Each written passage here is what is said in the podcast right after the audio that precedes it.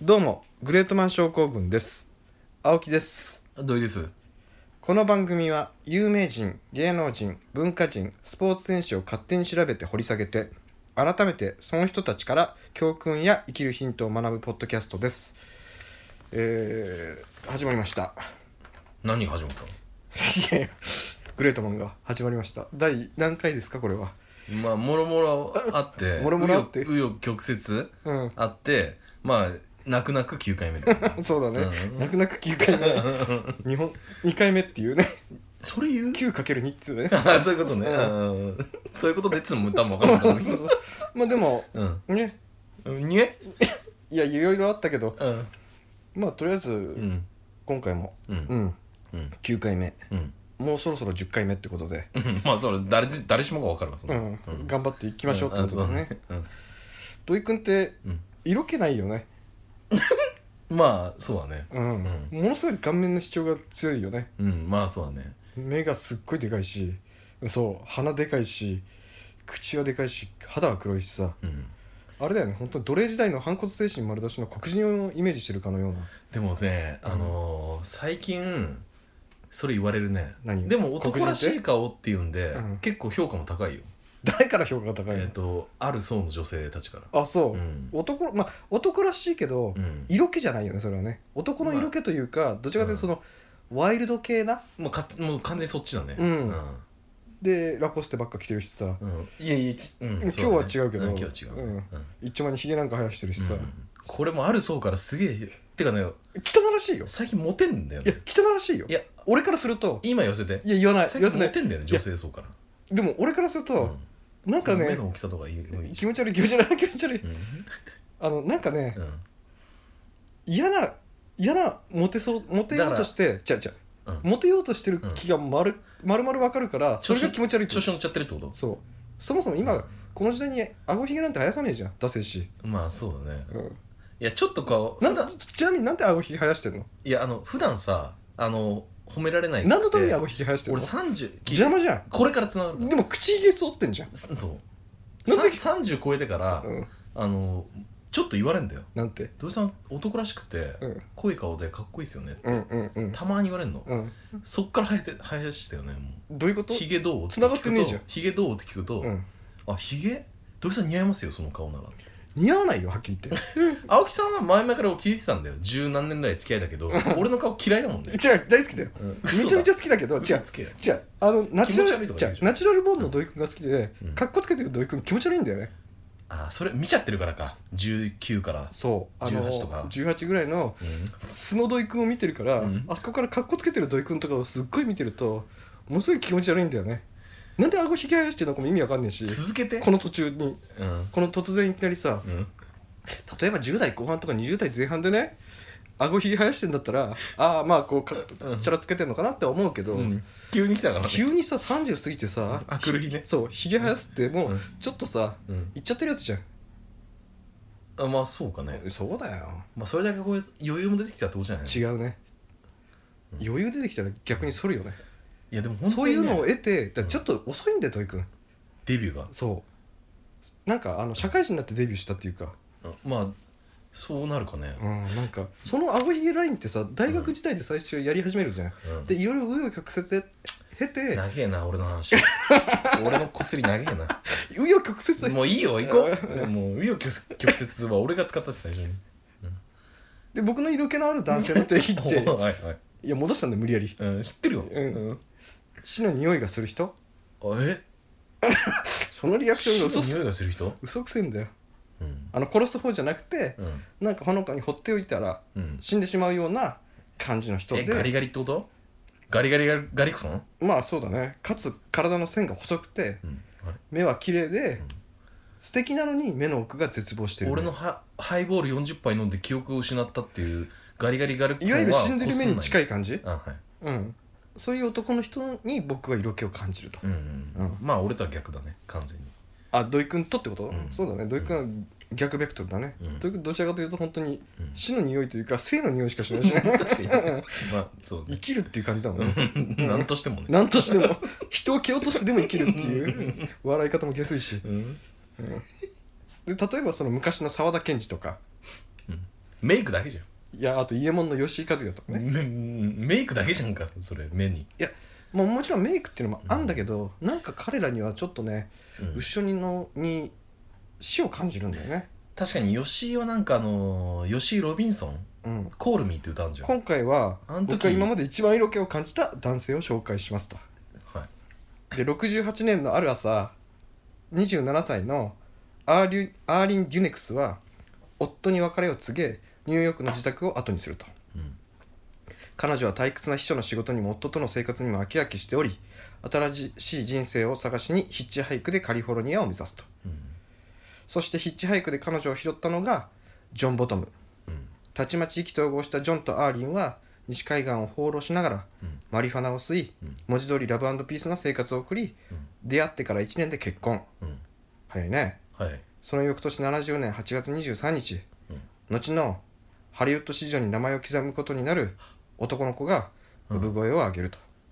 うん長男うリバー・ジュード・ボトムんもしかしてもうそういうのやめてくんねえかなあはいそう後のリバー・フェニックスが誕生しますと、来たねでもこれはこれですごいじゃん、うん今回はリバー・フェニックス来たね、はい確かに死の匂いするよでしょうんまあ本当に死んでんだけどさそう死んでるまあそれは置いといて、うん儚さはやっぱあるわでしょうんリバー・フェニックス見たことあるよねめちゃめちゃあるよ俺好きな映画1個あんだもん正直後で言うけどうん、スタンド・バイ・ミーの時点でうん死の匂いを感じてない感じないあの時はまだ無垢な子供って感じするけどねいやあれでもでもちょっと目が、目が死んねでるよ、確かにねうん、一歩引いてる感じもあるしあるしねうんうんなんかあの年の設定の割にはちょっと、あの時何歳あの時15とか ?15 で確かにあの雰囲気かやばいよねうんだからや高ばい1ねか中3、他のデブとか見てるとデブとかメガネ見あてるといつはねいやあの眼鏡はちょっと色気あるよ 確 かにあれはある意味であっちは殺す方の死のイメージまあそうだねうんうんリバー・フェニックスは殺されそうなイメージ、まあ、うん実際スタンドバイ・ミーでも最後の方ね大人になって死んじゃうけどねそうだうねんうん確かに目がないいよねメインね、うんで 72, 72年夫婦は宗教団体うん神の子供たちうん現在のファミリーインターナショナルあ出たよそうんう知ってる知ってる知ってる知ってるの教祖デビッド・バーグが唱える反体制と理想主義に賛同した2人はうん熱烈な信者となると、うんちなみに今現在明らかになっている情報を統合するとこの教団はフリーセックスを歌い、信者を集めるためにうんセックスを強要したりうん近親相関したりうん子供とのセックスも良しとするうんあまりにもモラルに反したものだったってそのモラルっていうところも全然気にしなかったのねそこの教団っつうのはああそうだねそれが規定みたいな感じってことそうだそのいわゆるデビッド・バーグはうん子供をそうだねモラルって何かねみたいなああ、そういうことか神の子だからとりあえず子供を産ませたかったってことそうだねあいやあ何が目的違だったうんなだ多分だけど子供何セがッ目ク的だスに対してのうんボーダーラインがああそういうことね神聖なものだった、あうんボーダーラインっていうか神聖なものだったんじゃないそうだねから子供にもセックスをするってことじゃない、俺らだから卑猥なものそうまあでもセックスって子供を産むためには大事なものじゃんだから神聖なものだよやんなきゃねいけないじゃん結局はねとはいえ対極的にうんちょっとやらしいものっていうイメージがあるじゃん、うんそうだってそれの動画アップしたら、そね、捕まるっていううのもあそうるしそうそうああそういう認識すらなかったってことだだ、いやだある意味うん、神聖なものとしてそうだねちゃんとしてそうまあまあ、人としての生殖活動まあ本能だもんねそうだからそういう意味ではうん間違っちゃいないよね確かに俺らが間違ってるか間もしれ違ないってるというかそ の、うん、うん勝手にそっちの方に持ってっちゃってるだけで、うんまあ、ある意味間違っちゃいないのかなっていう、うんただうんそうですね、うん、で90 1991年の雑誌のインタビューでリバー・フェニックスはカビの子供たちにいた頃4歳の時に童貞を喪失したと述べたと四44四歳っていうと4年少あじゃないも年中かうもう年少だね、年少うんまあ、うん保育園三歳でぐらいでしょ幼稚園じゃなくて保育園で計算しちゃう土育の場合いごめんごめんごめんごめん保育園と幼稚園の差がごめんなかったの俺か保な育園入ってなくて幼稚園だったから俺もそうだよ456じゃん456だっけ幼稚園って、じゃあえー年年少少だだねうん異常だよ異常だようん、自我がないっていうねうん、字がないし記憶もないしそれでできんのかと思うしねあの物理的にああで生物的に生物学的に出したのかねだっていや相手が別に子供じゃなくたっていいわけじゃん大人の二十歳ぐらいの女性だっていいわけじゃんうだんから4歳の時うんに出たのかなって思っちゃったんだよねああいうのって中学生ぐらいじゃん出すのってえ そうだね俺も知ったのはし中学中学でもあれを出さないことには喪失したってことにはならなないらじゃんないから出るんだねじゃうわ怖いわまあややることもないだろうからまあねわかんないあでもそれをさせないようにしたとけどうん10歳の頃から14歳まではそのようなことは一切しないとうん、うん、なんだろう逆に出る年の違うと思ったんじゃないあと話しているうそしてこの出来事がその後の性に対する混乱を招いたと語る、あまあ、おかしくなっちゃったんだね結果、うん、うんならざるを得ないよねもそうだねんまた早くして性経験をしたため将来に自分の将来の自分を変にしてしまうのではないかと悩んでいた時期でもあったとで話を戻すと長女レインが加わった73年うん一家は教団の命を受けメキシコへうん74年プエルトリコに移り次男のホアキンホアキン・フェニックスねうん、後のはいが生まれ76年ベネズエラと渡り次女リバティが生まれるうんでえーっとちょっと待ってね教団からの援助は一切なくうんだからといって夫婦が働くことはなかったとその代わり教団の教えに従いうん子供たちを街角で歌わせうん寄付を募ってそれを糧に生活していたとうんそこで幸か不幸かリバー・フェニックスの才能が花開くうんこの時パフォーマーとしての才能があることを両親は確信しリバーはその後のキャリアとリンクしていくうん結局子供たちのわずかな収入では生活できなくなったボトム家はうん宗教団体神の子を脱退してうん1977年うんにアメリカに帰国しうんカリフォルニア州のロサンゼルスに移る脱退したんだ、そういや脱退して90あ77年にうアメリカに戻ってきますん、おね金に困っちゃって、そうだね俺宗教の嫌いなところって、うんなんか弱いねやっぱ金がベースなんだね結局信仰心も何もかもうーんっていうかもういや信仰心はあったけど好きにもなれね宗教ってリバー・フェニックスがあこれここにいたらもったいないと思ったんじゃないああそういうこと宗教団体でうんいさせるよりもうんデビューさせた方がうん後にまた下水こと、まあそうだね考えとしては下水ねうん ただ、才能を開かせるとしてはん宗教団体で才能花開かせるよりもうんもっとね分かりやすくうん芸能界で才才能をその才能を花開かせる方がっああもっと多くの人に見てほしいとて思ったのかもしれないあーお金だけじゃなくてね広報宣伝になろ うといやそこはそしたら脱退しないでしょだっでてしないねまあ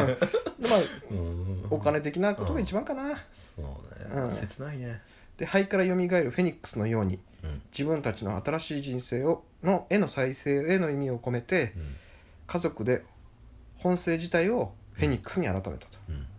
この時リバー柔道ボトムからうんリバー柔道フェニックスうんリバーフェニックスとなったうんもちろんアメリカに帰国したからといって一家の生活が豊かになったわけではなくうんむしろ三女のサマーが生まれたことによってうん生活は火の車だったうんそりゃそうだねうんこうねなんでおか何人何人兄弟ん5人5人ぐらいで子供に歌を歌わせて、あ4人かな、うん、で貧乏暮らしそうリバーでしうょ、レインでしょ、んホアキンでしょ、うんリバティ4人だねうん、でそれであでそいつそのリバティが生まれて、リバティが生まれてう、ん、うん4人、そうだねう、ん、あじゃあサマーもいるわうん、なん だよ 5人だもう5人じゃん5人いるもう大家族あるあるだよねそうだからお金がない家族ってうん子供めちゃくちゃ産むよね、産むよねだって趣味に金かけらんないじゃんかけらんないあのーねうんとなるともうでも狭い家に住んでるからうん肌の触れ合いはなぜかあるじゃんそうやるんだねで暇だからやるしかない、もうもう江戸時代とかだよねうんまあそうだねだ本当にねいわゆる大家族スペシャルとか見てても、うんもうそれ自業自得じゃんって思っちゃうんだよね、うんまあそうだねそれは貧乏だよそれは子供たくさんいるやって思っちゃうよね、しかも親父の職業がさうんなんか工事現場のまあ工事現場の人をディスってるわけじゃないようん、でも工事現場の人でまあ収入ありそうには見えないじだだ収入に合った子供の増やし方ってあるじゃんゃんうんじゃなくくてさうん収入に見合ってないのに子供だけ作る数、家庭大家族うんあるが大体貧乏になるじゃん貧乏になるだから金があるんだったら別にいいんだよ子供作ったってねでもね金がある人はうん、うん結構ビジョンが見えてるから逆に子供少ないんだよねビあル・れゲイツとかも一人だしあれなんだっけあの昔ちょっと前の大阪府知事あ橋本さんあれを大家族だよねあれは67人いるねでしょいるいでるあれはまあだからあれだよ、うんあれぐらいお金があって、うん弁護士やって、う府知事府知事じゃねえや、ん大阪府知事、んうん不思議不思議だってあれ,、もうあれぐらいお金がある人がうんあれぐらいの家族がうん養えるわけよ、まあそうだねでしょうんでも大体テレビ見てるとさうそこまで収入ないのん、いにやぶっちゃけそうだよねねなぜそこまで増やすかっていうねもう平屋じゃんそう、うん平屋かどうかわかんないマンション、アパートというかでね次女が妊娠して帰ってくるんじゃん、そううん、う大体その壁紙ビリビリだしね昔が ちゃんとしたやつ見たことねえじゃんないよ大体グレてんじゃんグレるグレるよねだってグレざるを得ないじゃん、だって四六時中いるんだぜ横にうん兄弟とはいえ無理だよ寝る横にもいるんだ無理ぜ無理無理二段ベッドだったら上に寝てんだぜ死ぬわ俺死ぬでしょ一人っ子の俺としてはもう死ぬわそう土井君が一人っ子じゃんだかうんらその環境、うんうんうんうん、うん俺も嫌だもんやっぱりあんなにわちゃわちゃしてたらきついね、うん最初はいいけどね最初も嫌だよだか物心ついてからよりきついよねら小学生だったらいいようん中学生ぐらいになってちょっとさマジ無理ねマジ無理マジ無理だよねマジ無理無理だよねマジ無理うんでまあじゃあちょっと話が戻りますといやいやここでまたしても夫婦は幼いリバーとレインに全てを委ねるとバカ親がそうバカ親は ねこのクソ親は、委ねんだようん働かないんだよねそこでもう宗教の教えいいじゃねえかよやべえやべえと思いながらうもん働かないんだよね、うん普通やべえと思って子供もいるわけじゃんいる自分一人だったらまだなんとかいいよ、うんまあ、5人だぜ5う人んだ計計7人家族だよね、うんで働かないっていう、うん逆に強いっていうね、何がリバーと何人やれに全てを委ねるだよそうそう そうで2人はあらゆるコンテストに出演させて賞金を稼がせてはそのコンテストの様子が掲載された新聞をうんハリウッドに送りうんチャンスを待つとは普通だったら小学校に通い無邪気に遊んでいるはずの11歳の少年の方にはうん家族6人の生活全てが重くのしかかっていい、たと、で1985年エクスプローラーズで映画俳優としてのデビューを飾ったがうんうんリバーは学校教育を受けていなかったため明らかにものを知らなかったし、うん台本に書かれた意味を理解することができなかっアメリカあるあるだた、うん、ほぼ文字読めないでもんね実はね読めないんだよね、うんトム・クルーズとかねうんそして幼い頃から流浪の生活を送りそして定住することことがなかった彼には友達という言葉が存在しなかった、うんそんなリバーにとって初めての友人と呼ばれる人物がこの映画で共演したリバーと同じ70年代生まれのイーサン・ホークだったとうんでイーサンと比較してあまりにも自分が無知だったことに周知しうん自分が今まで信じてきた信仰と両親の教えにうんこの時初めて疑いを持ったと、うんやってきたことを全て何だったんだとうん11歳ぐらいで思うわけだ、うんあ14歳か早いなうんで撮影が終了しキャストが解散する時リバーは自宅に帰るバスに乗り込むイーサンの姿を見てうんすすり泣いたとうんリバーは14歳にして初めて友達初めて友達との別れを経験した、うん友達との別れ自分が働かなければ家族がパンにもありつけなくなる現状にうんプレッシャーを感じ誰にも邪魔されない精神世界うんドラッグに手を始める出手たをよ染め始め出るたな偉人あるある来たなアメリアメリカあるあるねアメリカの偉人あるあるだったよそうだなねうんいいの検事だ別にドラッグ手出してないから、ねうんまあ出してない出してないギリギリ義母だって手出してないから、出してないね出してなあいいつは別にね、うんドラッグに手出さなくてもだま、うん誰にも邪魔されない精神世界があったから、まあそうだね言ってたからねあれはある意味ドラッグだけどね、うんで翌1986年にはリバーの代表作の一つとなる青春映画「スタンド・バイ・ミー」への出演の時には、うんドラッグを常習しておりうん「スタンド・バイ・ミー」の共演者であるコリー・フェルトマンうんあの黒縁眼鏡うんが映画の撮影中にうんリバーが楽屋でマリファナを吸って、うん彼がハイになっているのを見たという話があるとうんすごいリバーはこの時15歳早いな何でも早いな15歳というと中学生中中三中3うん高一か中三うん中三の時にはもうそうだねうんマリファナをガンガン吸ってるわけだはあ僕らがあの発球を追いかけていた頃にはそうだねうんあの子好きなんだけどいやえあの子あのあいつ好きみたいだよみたいななんでそんな片言なんだようんこみたいなこの恋愛のそうそうそうえ俺も好きなんだけどそうそうあの子授業中あうのん可愛いよねなんつってさそうそうグフグフグフって言ってるあのキモい時代には片や一方アメリカではドラッグを吸ってるっていうおねかしいでしょんありえねえよ15歳っつって誰ぐらいなんだろうね日本人でいうと日本の俳優でいうと福君絶対言うと思ったよ福君第第福君なん歳あれ福君でもなかなかいい近いよでも小学生だよねあれねまだでも小学生だねうんうんあいつはあの誰だ芦田芦田パイセンは芦田パイセンは最近この慶間応か中学校にそうだこの間中1かだから13だよまだってことは福君その上だからあ福君ちょうどいいわじゃあ福君だよ福君だ福福君君がが楽屋でうんマリファナ吸ってる っていいっすって怖いねそうう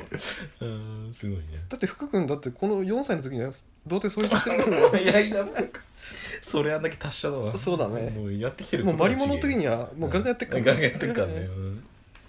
で「スタンド・バイ・ミー」で一気に注目を集め数多くの映画のオファーが来るようになりうん1988年の出演の「旅立ちの時うん」見たことないんだけどねうんもうまいでじゅ若干17歳にしてアカデミー助演男優賞にノミネートそそれれすすごごいいよねよく考えそたれらすごいよ17歳だよあーあれじゃないあのーギルバート・グレープであディカプリオディカプリオもうん助演男優賞うんノミネートされたよね取ったんだっけ取ってないあいつは取ってないでよもあれ多分10代だよねわかんない多分そう10代10代うんそうだってアカデミー賞取ったのあいつ最近じゃんそうだねうん取りたい取りたいっつってうんて取れなかったんだよねあいつはそう助演男優賞ギルバート・グレープノミネートされたの多分そうだと思うよ10代ぐらいじゃんディカプリオじゃあもうさうんディカプリオの生まれ変わりみたいなもんだよねディカプディカプリオが生まれリ変オわり生まなんだよれ変わりねでしょうんまうんあ多分この時生きもう生まれてっけどね、うん1986年だからだってあいつ今いくつよ、今ね40何歩だよねえそ50は40いってるあいつ40ギリいってるかどうかじゃないそしたらもうこの時代あいつ生きてっからね1988年だったら、見てるね同じ同じ憑依憑依系じゃん同じ表意系だね、うんで8089年かにインディ・ージョーンズうん、うん、もインディねえあいつなんだっけトム・クルーズじゃなくてうハリソン・フォードあハリソン・フォードか、うん最後の戦線あいつが出てる親父が出てくるやつだよあいつなんだっけスティーブン・セガールうんんスティーブ・セガール違う違う違うよねあいつのインディ・ジョーンズの親父役だよねなんだっけハ名リソン・フォードの前親父役あいつなんだっけトム・ウェイツなんだっけなんだっけ違うトムつくくトムつくっけわかんないあいつだねあレレッドオクトパーを終えの人だあよそうなんだっけえっとえっとなんだっけメル・ギブソンいやメルギブじゃないメルギブじゃないメルギメルギブか違うでしょ違うねあいつ若いじゃんロバート・レッドフォードちげえあよ違うかそんなふさふさじゃ ねえよもっとザロックの人だよザロックザ・ロックの人なんだっけザロックだっけなんだっけザロックだよスティーブ・マックイーン違うね違う違うもういいやもういいんじゃないなんだっけ出てこないうん悔しいけどねそううんではインディ・ジョーンズの青うん年時代を演じうん1991年キアヌ・リーブスと共演した「マイ・プライベート・アイダホ」ではベネツィア国際映画祭の主演男優賞を受賞まあこれだよねまあの晩年はね晩年つうか一番一番有名なのはそうで数多くの映画の出演をもってスターダムへの階段を駆け上がっていった、うんうん、でプライベートでは「殺したいほど I love you」これ僕が個人的に勧める映画ね、うんや「マイ・プライベート・アイダホ」でうん共演したキアヌ・リーブスと特に親しかった、うん仲良かったねそうそうそうそうでその「殺したいほど I love you」は映画としては面白いからおすすめでうん「マイ・プライベート・アイダホ」はギラギラのリバーを見るのはおすすめ、うんだけど映画としては万人に受ける映画じゃないかなとあそう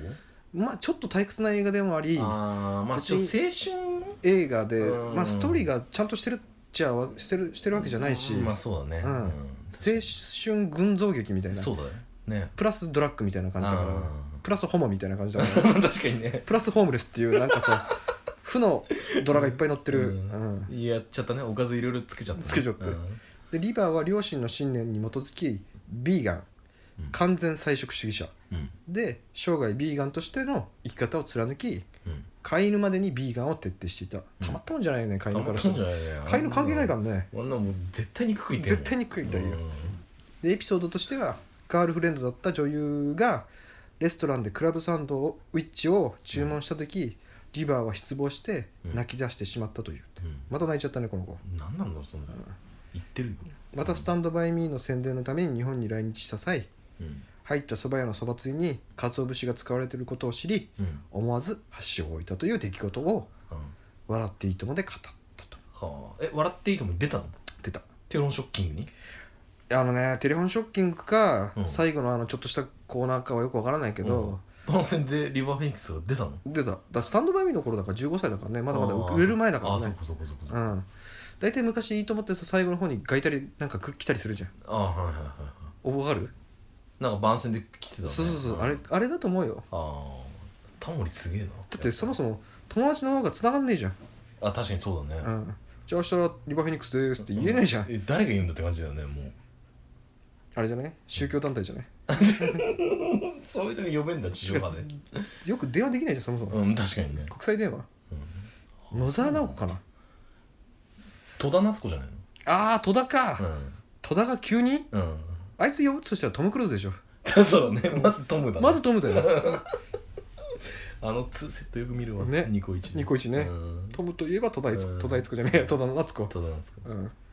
93年の10月31日午前1時10分ホワキン・フェニックスが911通報すると、うんその声はひどく取り乱していたうんお兄ちゃんが発作を起こしている今すぐ来てお願いだとリバーはその日彼女と弟ホワキン・フェニックスと妹レイン・フェニックスと共に当時時ジョニー・デップが共同所有者の一人であった LA のナイトクラブ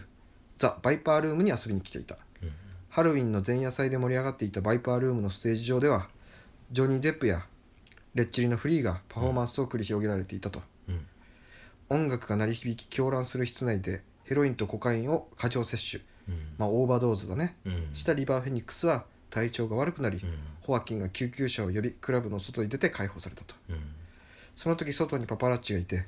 自分の写真を撮ろうとするのを見たリバーはうん薄れる意識の中でうんそっとしておいてくれないかうんリバーがこの世で発した最後の言葉とあ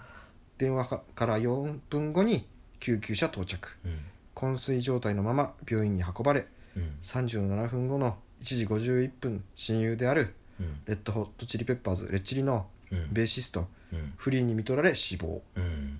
23でしたとあ早い早いよね何でも早いねこいつは何でも早いうん童貞も早いし童貞喪失も早い童し貞の喪失も早いしマリファナ吸うのも早いしマリ